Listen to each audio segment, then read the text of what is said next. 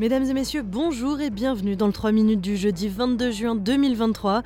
Marianne Murat aujourd'hui au micro de SBS French News.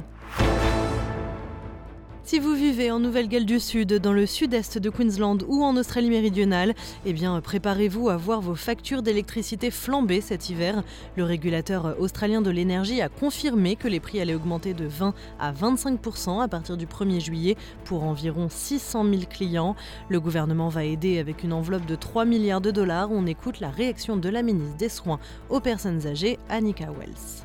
That was designed to put urgent measures in place to reduce the increase in prices by 25 basis points. And that's what we've done.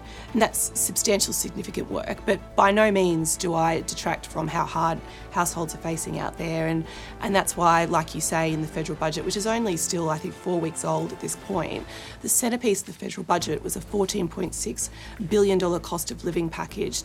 En France, l'explosion d'un immeuble du 5e arrondissement de Paris a fait 33 blessés, dont 4 en urgence absolue.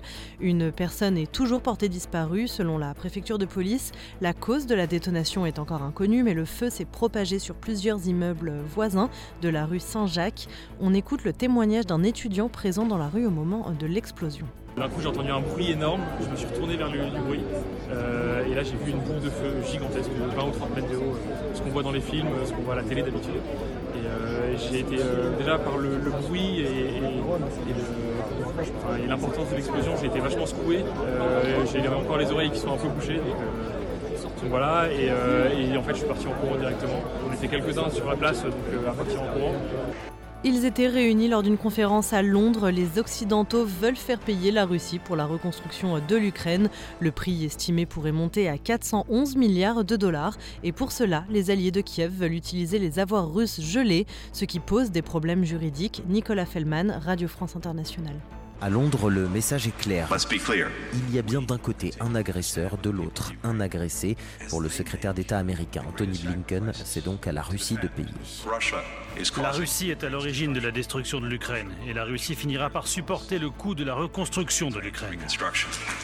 Dans l'Union européenne, cela fait six mois que l'on planche sur la redistribution à l'Ukraine des milliards de dollars d'actifs russes gelés depuis le début de la guerre.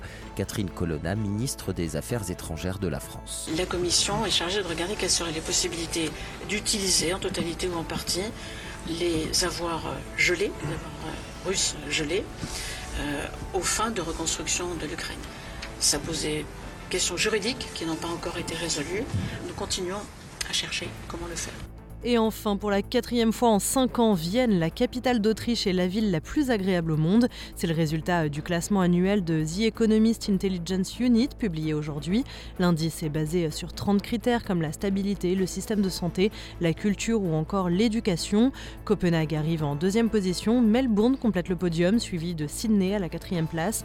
Paris s'enfonce de la 19e place en 2022 à la 24e cette année. C'est notamment dû euh, aux manifestations contre la réforme des retraite.